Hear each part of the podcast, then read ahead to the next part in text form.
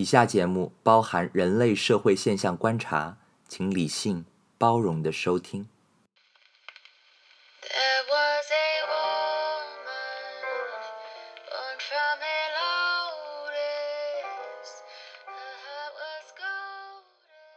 嘿欢迎你收听《城市药丸》，好久不见。这是一档由自由的剧场工作者汤包包，就是我本人和不自由的剧场工作者王摊摊联合制作主持的播客节目。在这里，我们向城市生活提问。今天我们要问的问题是：如果要抚养一个孩子，除了主流生活方案中的结婚生子之外，还有没有其他的路径呢？如何真正获得抚养人类幼崽的权利？以下两个故事覆盖了公众议题中最常被讨论的两种路径，他们的背后似乎是水火不相容的生育观与生命观，那就是代孕和领养。代孕部分的故事呢，我采访到了我的一位同志好友。不过，在这个风口浪尖，我特别想要保护他的隐私，所以虽然采访的部分我也都录了音，但是我最后决定还是由我来转述这个故事。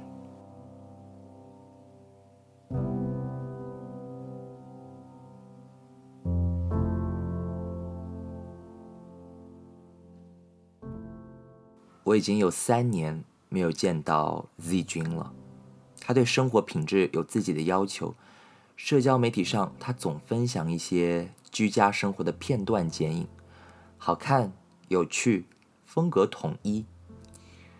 今年年初，我在微博上看到 Z 君分享了一段视频，视频里呢是一个宝宝，欧亚混血的样子，眯着眼睛躺在婴儿床上，咯咯咯的笑，好像是从那个奶粉广告上掉出来一样，不仅可爱漂亮，而且漂亮的很标致，让我也给他一个名字，Z 宝。那我知道 Z 君是喜欢男生的，虽然很久没见，但是以我对他的了解啊，他大概不会走和女性走进形式婚姻的道路，更不会骗婚。那么这个混血宝宝只有一个降生到世界的方法，代孕。嗯，那个时候的我对于去外国代孕的基本操作一无所知啊，只知道价格不菲，没有百万大概是很难做到的。又看着那个婴儿的视频，又上下滑动，看到那时候 Z 君留存在网络世界里的生活碎片，仿佛看到了精致背后他披星戴月积累代孕资本的样子。对于代孕是否要合法化的讨论一直屡见不鲜。那关于代孕村、代孕母亲受到虐待的耸动新闻，我也有所涉猎。但直到最近，明星代孕弃养的事件被爆出之后，我才见识到社会上反对代孕的巨大声浪。有些人认为，一切可能商品化女性身体的行业，都应该被严厉的审视啊，不管是从道德还是从法律的层面。那有些人觉得代孕背后是对自我基因的过分迷恋，完全可以由领养来替代，好像都说得通，但好像又有一些从概念到概念的推演。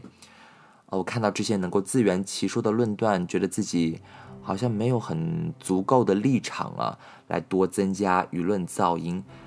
但是却对代孕的真正流程以及背后的故事提起了兴趣，于是我就想到了 Z 宝的视频啊，想到他咯咯咯的笑，所以我第一时间就联系了 Z 君，问他愿不愿意和我讲一讲代孕的过程。Z 君答应的很爽快，他说：“哦，在这个风口嘛，好的，没关系，我会把自己剖开给你看的。”嗯，我的朋友，所以如果现在你在听。帮个忙，不要去揣测 Z 君到底是谁，你只需要信任我，这是一个真实的故事。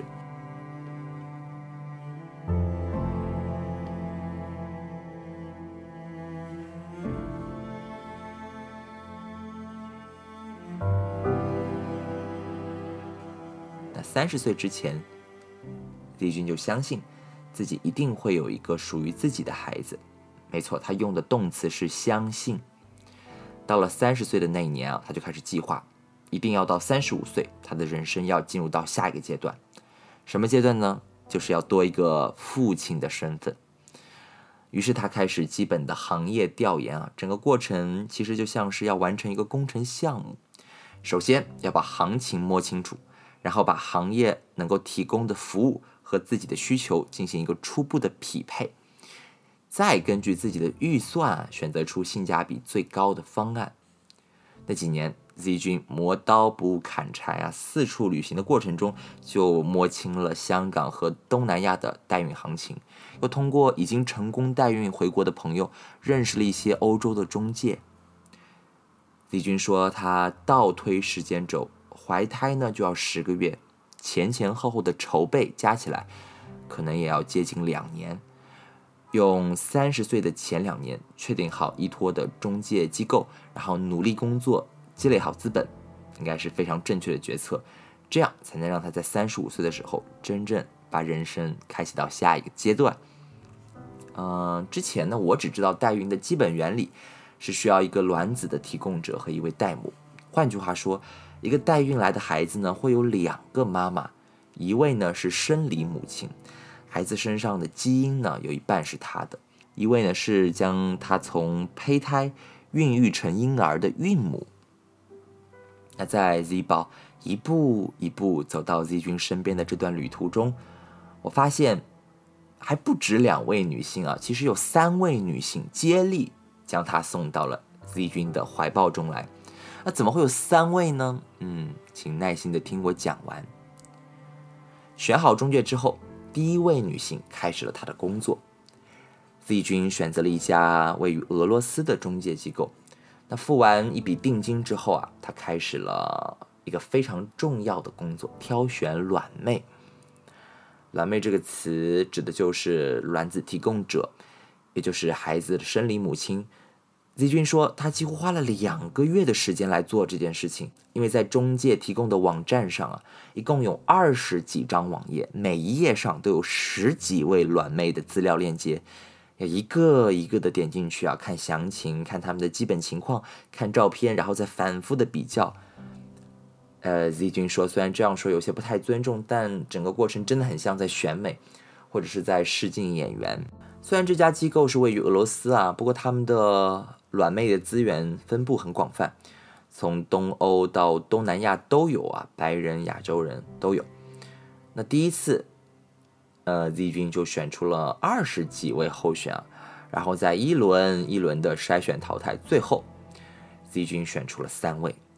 那我问，这晋级到最后一轮的女生都有什么特点呢？Z 君回答说：“都是白人，且头发和眼睛的颜色啊都是深色的，因为毕竟以后是要在中国生活嘛，希望孩子的样子啊可以偏亚洲一些，那也不至于和身边的人区别过大。”然后就出现了我的第一个误解啊，我一直以为卵妹呢已经将卵子提前冻好，并且存在中介的卵子库里，那其实并不是。那 Z 君选出了这三位之后，中介才会联系他们。看他们的时间条件是否具备啊，然后体检，最终选出一位卵子提供者，然后最终的最终才会从这位卵妹身上进行取卵的工作。那有一位她时间不匹配，有一位身体不适，最后这位卵妹呢就自然的被确定好了。同时，身在国内的 Z 君也被要求要作息规律啊，戒烟戒酒，尽量要保证自己的精子健康活跃。那 Z 君用了一个周末飞到俄罗斯取精，而选定的卵妹呢，因为前几个月刚取过一次卵啊，刚捐过一次，所以呢又等了一段时间，精子和卵子才都准备就绪，现在要开始培育胚胎了。整个过程啊，这个生理父母双方是分别工作的啊，从来没有见过面，也不会产生真正的联系。培育胚胎后，会有几个在实验室这个健康成活，而且还能够准确的知道这些胚胎的性别。那 Z 君就选择了其中一个男性的胚胎。但此处我又有了一个新的疑问啊，因为在我的生理常识中，记得女性正常月经排卵的时候，一般只会有一个成熟的卵子被排出。这是为什么大部分自然受孕的群情况之下，妈妈们一次只怀一胎。那么只取卵一次，何来多个卵子？更何来要选择出一个胚胎呢？就 Z 君说，嗯，这个他也不是很清楚。总之，确确实实提供了好几个卵子，当时，呃，所以我重新搜索了关于试管婴儿的资料，我才知道，那不管是真的做试管婴儿，还是生理母亲啊，他们在提供卵子前，都需要被注射促排的药物来增加卵子的成熟率，然后一般呢也不会等待卵子排出，它会。直接穿刺从卵巢当中取出卵子，多个卵子也会增加胚胎的成功率。那 Z 君显然是并不知道取卵的过程，或者说他可能并不太关心。好的，不管怎么说，他又付了一部分钱，然后卵妹的工作就彻底结束了。代孕过程当中的第二位女性来了，戴姆。这位戴姆呢，来自泰国。他呢专门被安排飞到俄罗斯做这个卵子移植的手术，然后回到泰国去备孕。这期间，呃，怀孕的前三个月，这中介会安排这位戴姆每个月两次的身体检查，三个月之后是一个月一次。啊，Z 君说他好像知道国内的妈妈们去身体检查的频率更高，但中介的安排就是这样。一样，中介呢联系这两端啊，Z 君和戴姆也没有直接联络过。他所收到的应该只有一些检查的报告和结果，然后，二零二零年的夏天，Z 宝就成功的通过剖腹产来到这个世界。我问是一定要用剖腹产吗？还是说戴姆有选择生产方式的权利？Z 君说他并不知道这个行业的行情，不过他知道这个中介所有的代母都是必须要用剖腹产来生产的，这样可以尽量减少不确定性。我问：那剖腹产之后，同样的代母还能再继续代孕吗？Z 君说他问过这个问题啊。原则上，如果代母想要多次代孕呢，中介也不会阻止。不过很少有代母做这样的选择，更多的人呢，把孩子生下来就会选择消失，永远的断开和中介的联系。去年夏天，代母顺利的产下了 Z 宝，之后他的工作顺利完成，于是离开。然而那时候因为疫情啊。Z 君无法及时前往泰国，也就是说，Z 君没有见证 Z 宝的出生。更关键的是，孩子刚刚来到世界就面临完全没有血亲在身边的状态。还好，在缴纳了另外一笔费用后，中介呢找到了一位当地的保姆，将 Z 宝送到了保姆家中照顾。这位保姆就是故事里的第三位女性，让我们给她一个名字好了，就叫阿梅好了。阿梅也是三位女生当中唯一一位会与 Z 君产生真实连接的人。接下来的每一天，Z 君都在想方设法的办去泰国的签证，只能通过阿梅每天发来的照片或者视频来确定 Z 宝的状态。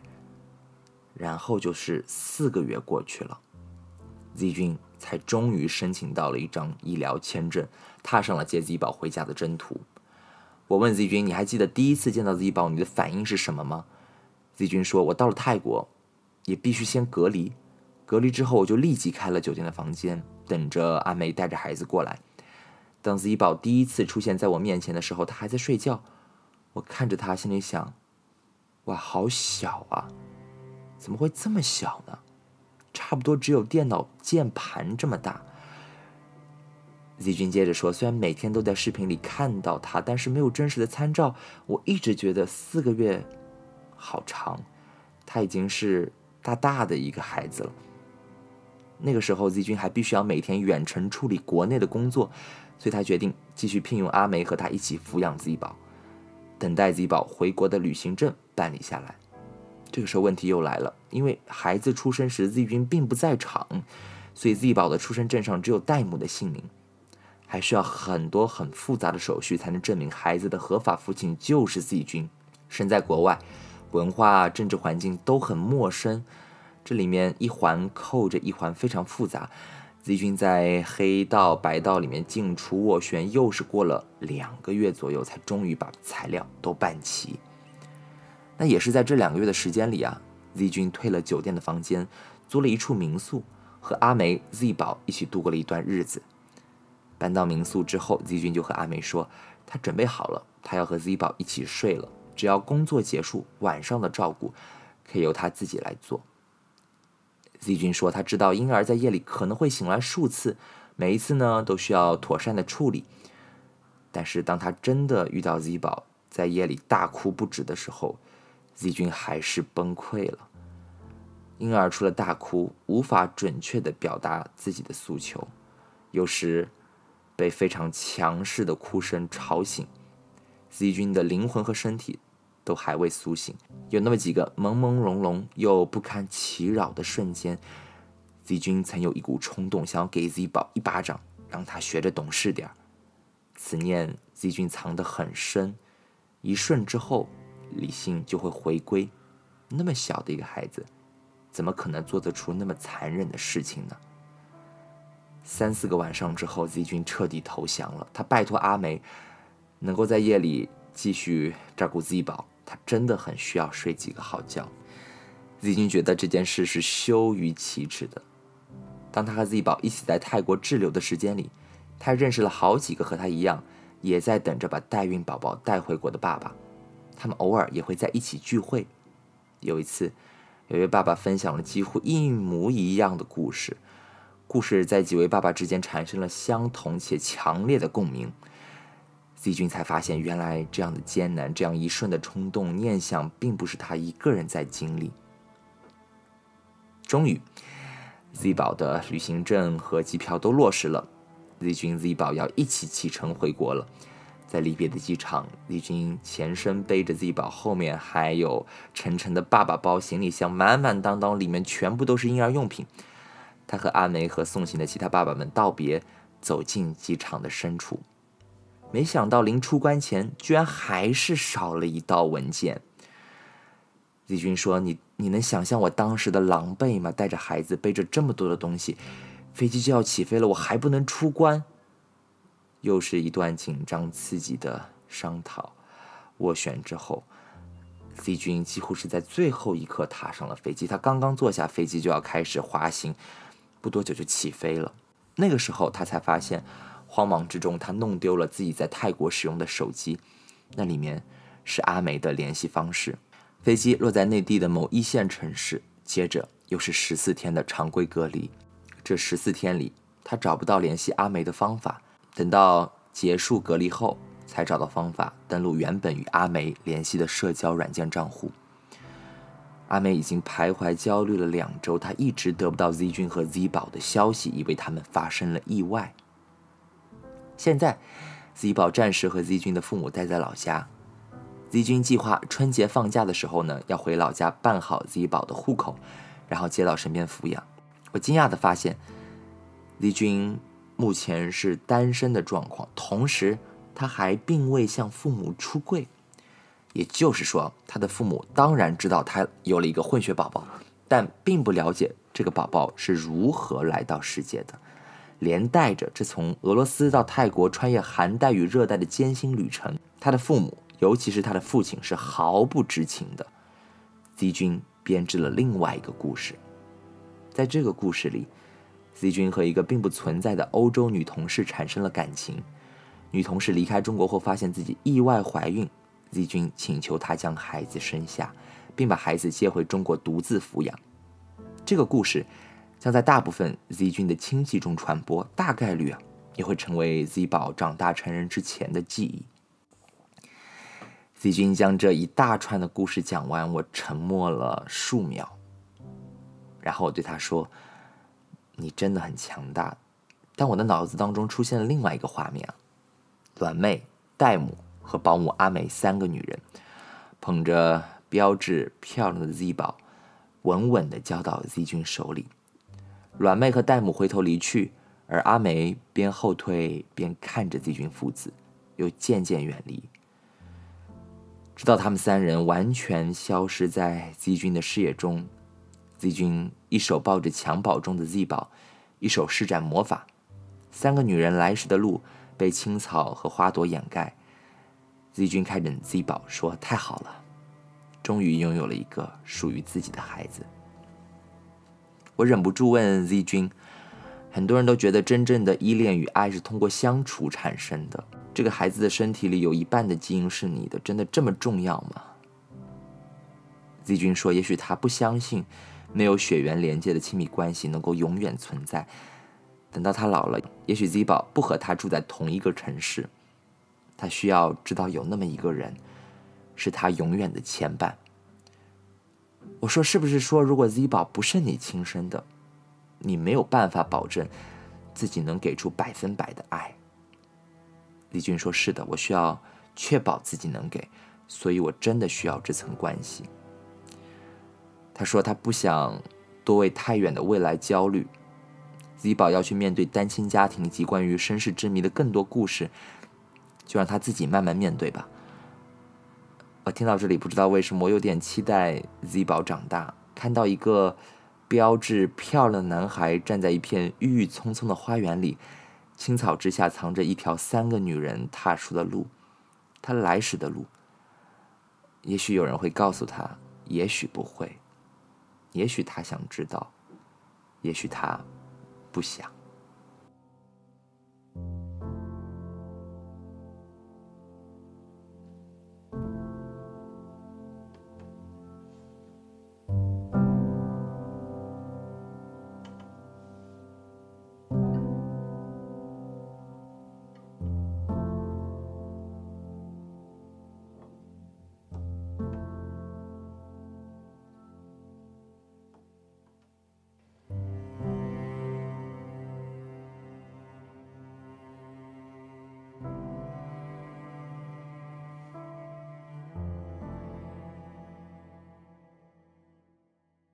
代孕当然是非常依赖现代科技的手段，而另外一种养育人类幼崽的方法则非常古老——领养。是的，将没有血缘关系的孩子领回家来抚养，曾经是大多有不孕不育问题困扰的父母的唯一的选择。下面这个故事的讲述者丹丹呢，是我即兴剧团的团友。有一次剧团聚餐的时候，丹丹迟到了。但他坐下来之后，却给了我们一个重磅炸弹。他说：“现在我要和你们分享一个很重要的故事。”当时有一个团员开玩笑说：“什么？什么重磅的故事？身世之谜要被解开了吗？”丹丹想了想说：“嗯，也可以这么说。”丹丹是在三十岁左右的时候才知道自己原来是一个被家人领养来的孩子。他告诉我们这个故事的时候呢，这个谜底也才刚刚被揭开不到一个小时。现在一年多过去了，这一次我又重新和丹丹见面，请他重新说了这个很重要的故事。那个时候我跟我男朋友好像谈恋爱还没几个月的时候，然后我会觉得自己是一个特别没有安全感的状态，嗯，然后我就看一些依恋类型的这种解读。我会发现好像自己是偏焦虑型的，但我就觉得我父母给我的爱是特别扎扎实实的，然后我也没有经历过情感上的背叛，就我为什么会这么焦虑没有安全感？你解释一下吗？这个依恋类型大概是，就比如说，如果接受到原生家庭非常扎实的保护和爱的话，一般来说，它应该是什么类型的依恋？安全型的吗？对，更多会是安全型的依恋，就是他会独立也 OK，然后。跟人接触交流也都 OK，就不会那么的强的占有欲或者是焦虑感、不安全感。然后，嗯，我记得好像还是在去公司的路上，出租车上，然后跟我妈打电话，就讲到这个事情。我就我就打着打着，后来就在那边哭唧唧说：“哎呀，妈妈，为什么我感觉自己这么没有安全感？”我说：“是不是以前发生什么事我不知道？是不是我是领了捡来的？” OK，你说这个话的时候，你是随口说的还是？对，其实那个当下我是挺随口说的，并没有任何的预谋，甚至是也没有期待我妈会给我一个令我惊讶的答案。就我以为她肯定会就哄哄着说怎么可能呢？怎么怎么怎么之类的。然后她停顿了，她她也不说话。然后我当时一下子，诶，我就跟她说说，不会是真的吧，妈妈？就是那那个当下，好像就是那种悲伤跟焦虑就被一股好奇心给刷刷刷新了。我妈又再停了一会儿，说：“嗯，你周末回来到家里，我告诉你吧。”然后我就知道，哦，那确实是有大概这么个回事了。然后还想说啊，那你能不能先给我剧透一下关键词啊，主题是什么？然后我还随便猜了几个，因为小时候他们会说我长得像我哥啊之类的嘛，我哥也是比较高高的、白白的那种之类的。然后猜了几个，我妈说她也不肯跟我说具体是什么情况，她说你回来说吧。然后那通电话后面就也就不了了之了这件事情，好像是周二、周二、周三的样子，就挨到了周六上午回去的。嗯，还一起就是吃了个午饭，就我我也没有一回家就立马就追着去问这个事情，想说好像就不要显得那么急吼吼，好像回来就是为了这个目的的。然后，嗯，吃完午饭我记得还睡了个午觉。嗯，我跟我妈先起来了，就在那边吃水果的时候，然后我感觉她也是准备想要说了，她可能还有一种你怎么还不问我的那种表情，然后我就问她了，然后她就拿给我一个小鞋子，就是皮的红红的，大概这么大的一个小鞋子，然后里面有张红色的纸条，然后打开一看，上面写“此女生于七月多少日”，然后。嗯，他跟我后来又补充了一些细节，就关键是类似的纸条，我小时候看到过，不是这一张。看到这张纸条，丹丹开始快速翻阅记忆档案。当时他还不能因为这双鞋子和纸条就确认自己是被领养的。从小啊，他就爱把家翻个底朝天，所以他想起了很多曾经的搜证记录啊，打引号的搜证记录，就在那一瞬间做了很多不同的猜测。然后我当时猜测是不是有一个哥哥，然后哥哥发生什么事情了，然后后面才有了我。然后，嗯，再后来是跟那个楼上邻居吵架，就那时候小小孩子一起玩嘛，他是我妈妈同事的小孩子嘛，住在一起的。然后他们就说你是捡来的吧？你是垃圾桶里捡来的。然后我就特别气，然后回家就翻箱倒柜，然后翻出那种老照片，然后就说是不是这个这个才是哥哥，才是才是你们的小孩。然后我妈在那边笑说：“你也不看看这个照片黄成什么样，什么年代？”然后翻出一个类似我爸，也是那种同样质感的照片，说他是你爸的那个那个同学。然后当时我说：“哦，就这事儿就像是过去了。”然后后面是再过了一段时间，翻我妈有一个化妆包的时候，看到里面有一张纸条，写说：“此女生于元月十八日。”然后我是知道，就是我是七月十八日生日嘛，但当初我妈为了让我早点去上学，帮我就是把七改成了一，后来反正又再改回来了。然后看到这个条子的时候，当时我的想法是说，不会我是真的一月十八号生，然后我妈知道这个事情，但又怕我晚上呃呃就是晚上学了。所以她非得把我往前改一届之类的，嗯，然后那天我也拿这个条子问我妈怎么回事，就是你拿到这张从这个小红皮鞋里面拿出来的这张时候，你脑子里过到很多你小时候翻出来的那些小细节，然后你脑子里就迅速的在猜到底是怎么回事，对吗？对，因为小时候翻到过一张一样的条子，但是那个条子上写的是元月十八日，这张是写的七月，就大概二十八、二十九日这样的一个日子。就有点对不上，对吧？和你小时候搜证出来的东西对不上。而且小时候那张条子我给我妈看过，我妈当时说这个是乱写写，为了让你早点入学我才写的。然后她当下是把那个纸撕掉的，所以我又看到一张一样内容但是不一样日期的，我就哇哦，我就觉得哦，原来我妈当时确实是仿造了一张跟日期就是跟为了入学改的日期一样的纸条。OK，所以你当时入学的时候登记的是就一一月十八号，对吗，因为要六月之前才能在那一批入学。我们回溯到那个周六吧。嗯，我就说啊，这个纸条哪里来的？为什么我从来没翻到过？包括那个小鞋子，就是以前我会觉得家里角角落落，就是我妈可能会说，可乐你这个年纪不太好喝，把可乐藏在某个地方，但是我能找到它。什么瑞士糖你也慢慢点吃，然后我能找到它，然后吃到只剩一个空壳子。就家里哪哪有什么东西我都是知道的，怎么我就好像从来没看到过这个鞋子和这张纸。好，以上重要信息，让我们一起再来复盘一下，好像在玩剧本杀呀。现在呢，丹丹拿到了一张写着“此女生于七月底某日”的纸条，而丹丹从小到大一直在过的生日呢是七月十八日。小时候曾经翻到过一张“此女生于元月十八日”的纸条，妈妈解释说是为了能够让她早一年上学做的修改。后来呢，所有证件上的生日又重新改回了七月十八日，而丹丹妈妈的肚子上有一条疑似剖腹产留下的疤痕。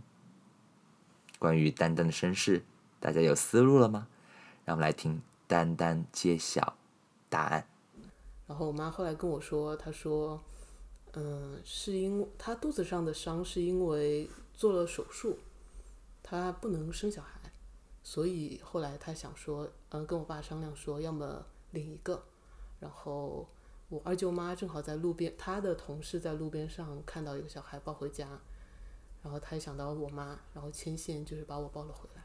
她说当时就是裹着的那个布已经特别破了，就这双鞋子还不错，就留了下来。其他的信息就也因为那个路也拆迁了，然后因为也是不认识的人嘛，所以也没办法去追溯了。所以你并不是放在，就是是那个婴儿是你对吧？就是他并不是被放在医院门口，他就是被放在一个路边上，普通的路边。对，而且就是那一带可能是比较靠，就是那个时期比较乡村的一个地方。是大概在哪里啊？你知道吗？嗯，常州的青潭那哦边，，嗯。然后他们是可能纺织厂下班经过那里，然后就把我抱起来，还在家喂了几天奶粉啊这种的。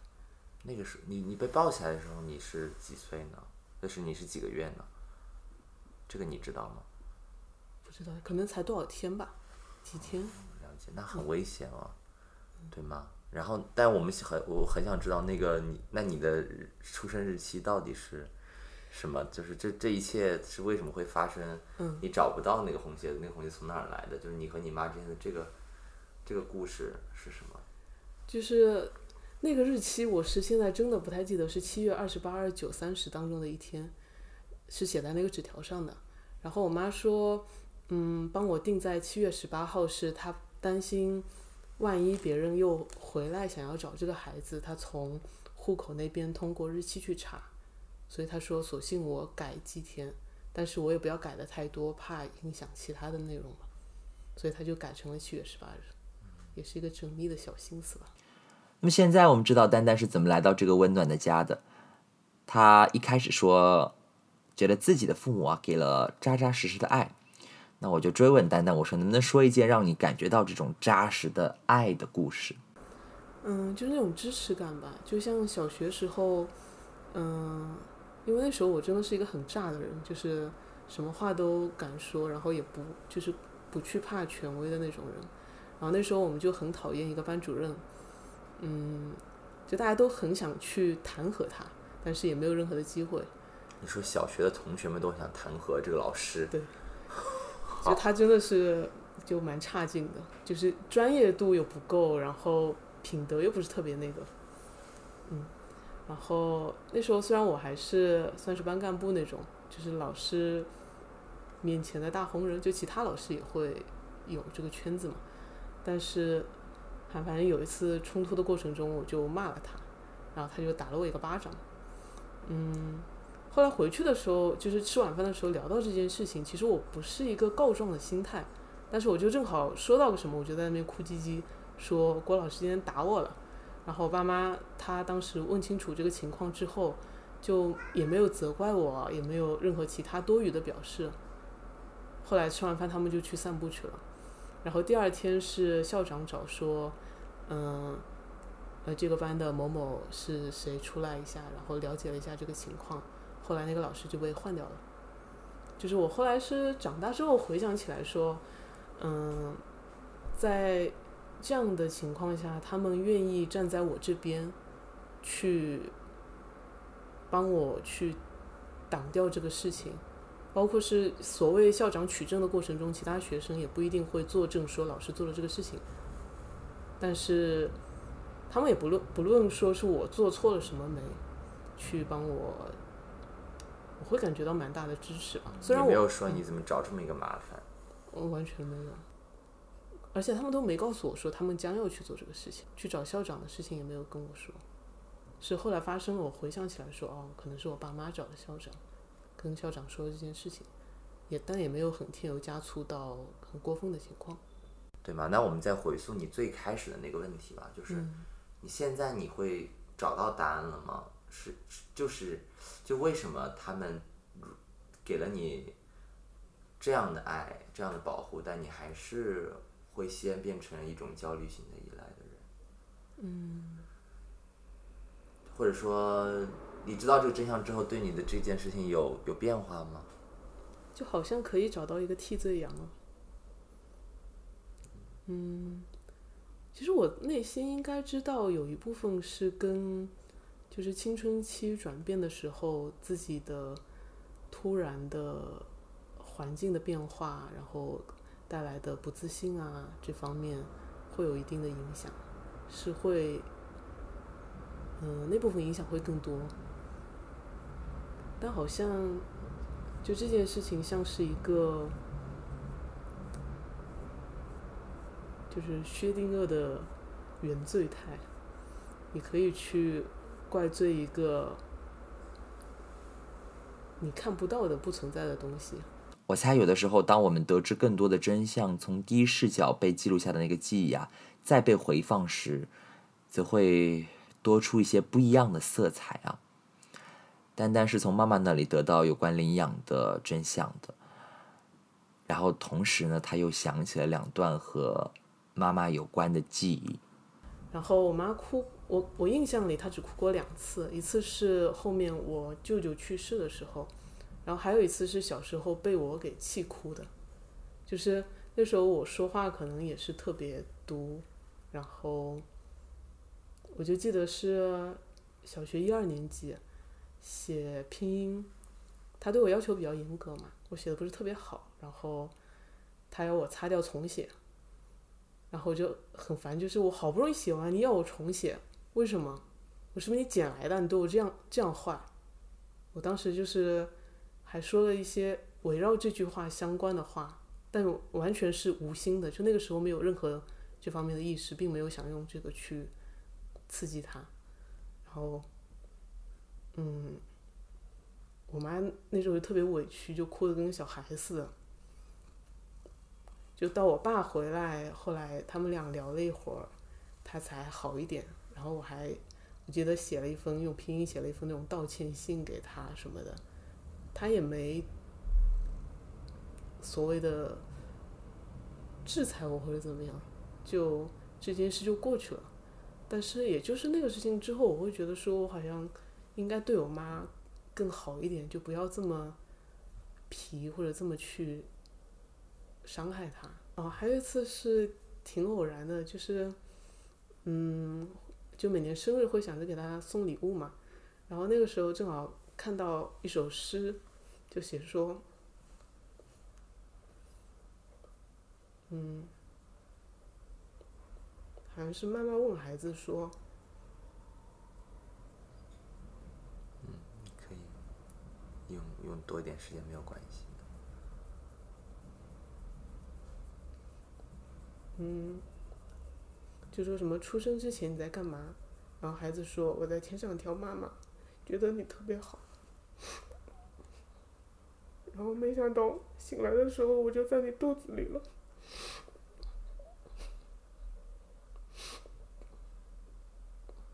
因为我跟我妈特别亲嘛，然后我当时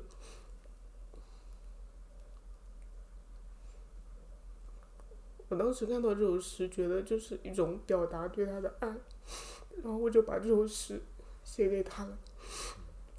然后后来，就是发生这个事情之后，我再回过去想，他说到那首诗会是什么心情，就还蛮微妙的。对，就其实知道自己生日的时候嘛。就是我妈说她帮我改到了七月十八日嘛，然后，嗯，就比如说我男朋友会问我说：“哎，那你之后过哪个生日啊？”然后我就说：“当然七月十八号了，我妈给我选的生日嘛。”我就会觉得好像也是一种，我给了她选择我生日，像是她选了我当她孩子一样的这种感觉。我觉得很有意思啊。丹丹真正的生日很可能就是那个七月底的日子，写在纸条上的日子。七月份的尾巴嘛，是狮子座。她说她从小风风火火、大大咧咧，真的很像是一个狮子座的女生。但是当我认识丹丹的时候，她已经是一个看起来慢慢的、柔柔的，好像很顾家的一个形象了。就像七月十八日，她妈妈给她重新定的那个生日一样。好像一个巨蟹座。丹丹说：“也许相对代孕来说，领养也有自己的好处。”他用了一个很幽默的词啊，来描述这种好处。然后领养的好处是在于说，已经存在的生命它需要去被支持，就是它就是我我甚至会觉得更环保一点。更环保一点。我会觉得就是世界上要这么多生命干嘛呢？让每一个已经出生的生命获得爱，可能更有意义一些。对，因为有那么多所谓嗷嗷待哺的。我我我说实，我说一个我我听到的论断啊，当时我内心是非常复杂的，就是我也不能说他的想法是错的，因为他很真诚的表达了他的想法。他说，他一定想办法要代孕一个小孩，因为他太爱孩子了，他没有办法保证，如果看到一个不是他属于他的孩子，他真的能够给百分之一百的爱。就是虽然就是说你从逻辑上就说，这是你只要真的爱嘛，你当然就爱了。可是当他很真诚的表达出这个说法，并且他是真的对于高铁上吵闹的熊孩子，甚至都给予关怀的眼神的时候，就他说出这番话，你就觉得说，唉，好吧，那你你我也不能说你代孕不是你的刚需，就我说不出这句话来了，我就我就没有办法跟他争辩这件事情了。但是我想从你的故事里。大家大概可以听到一种可能性吧，就是说，嗯、有一些焦虑可能是 难以避免的，或者说有一些有一些真相是总要被知知晓的，可能，嗯，可是你快乐的被保护、被爱长大这件事情是，并不一定和生这件事情捆绑在一起的，对吗？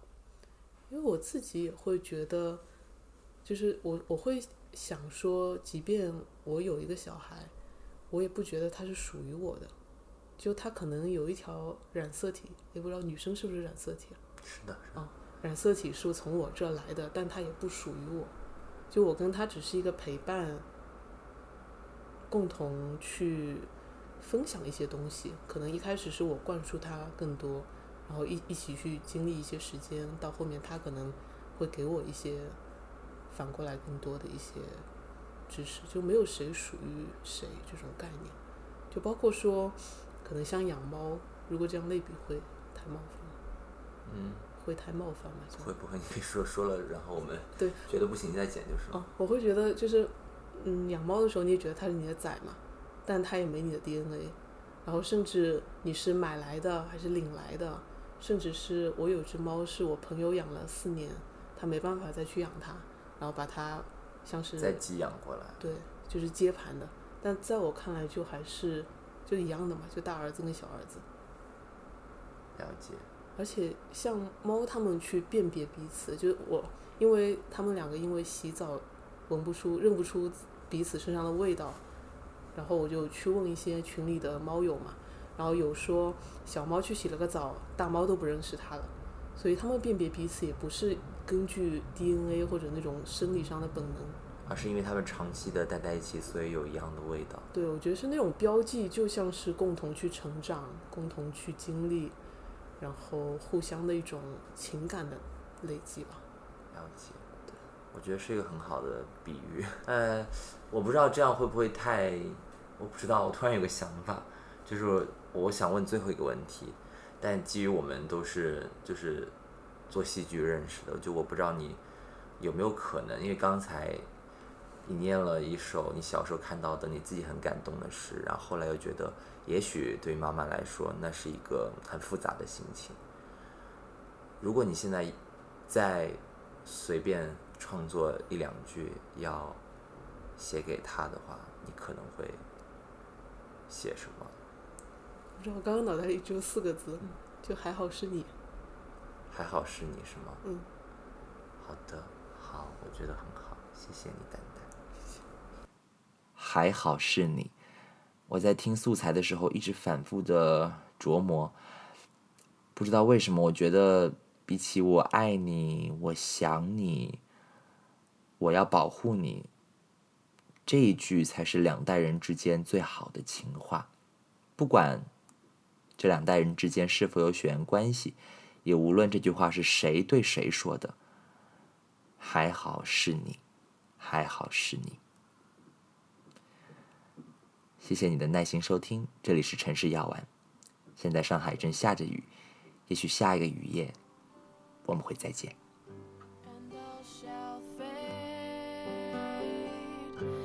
Flowers of spring, the world and all the sorrow at the heart of everything. But still it stays. The butterfly sings and opens purple summer